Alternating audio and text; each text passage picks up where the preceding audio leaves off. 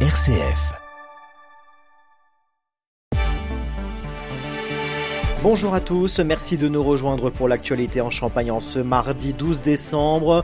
Tout d'abord, la météo près de chez vous, selon Météo France, temps bien agité, nuageux, pluvieux et venteux sur une grande partie de la journée avec une petite alcalmie à la mi-journée. La pluie fera son retour en début de soirée avec des rafales allant jusqu'à 55 km heure par endroit. Soyez vigilants si vous prenez la route aujourd'hui. Côté Mercure, il fait très doux pour la saison 10 à 11 degrés au lever du jour. Pour cet après-midi, nous aurons 12 degrés à Sainte-Menou et Étoges, 13 degrés à Châlons-Champagne et Fer-Champenoise et 14 degrés à Nogent-sur-Seine et Vitry-le-François.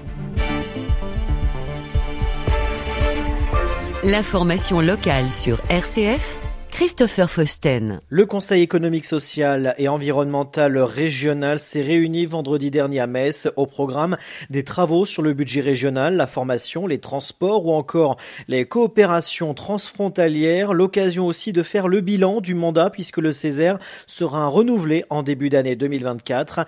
Marie-Claude Brier-Clément, présidente du Césaire Grand Est, a fait part de ses craintes en matière de formation professionnelle et de recherche-développement. Une baisse substantielle des crédits consacré à la formation. Le Césaire a marqué là son inquiétude au regard des transformations, besoins de formation et besoins liés à l'économie. La baisse des crédits à consacrer à la formation professionnelle, elle nous interroge et sur la question aussi des formations sanitaires et sociales qui nous semble-t-il ne répondent pas aux enjeux majeurs. On remarque aussi une sous-utilisation de l'enveloppe de fonctionnement au niveau de l'apprentissage. Il y a un vrai risque d'avoir un déficit en matière de formation il y a aussi des risques qui pèsent sur le sanitaire et social, notamment liés de la fuite de nos compétences en dehors des frontières du Grand Est, construire des vrais parcours étudiants sur les formations sanitaires et sociales, un certain nombre d'inquiétudes également en matière de recherche, développement et d'enseignement supérieur. Des propos recueillis par Sébastien Souissy pour RCF, la préfète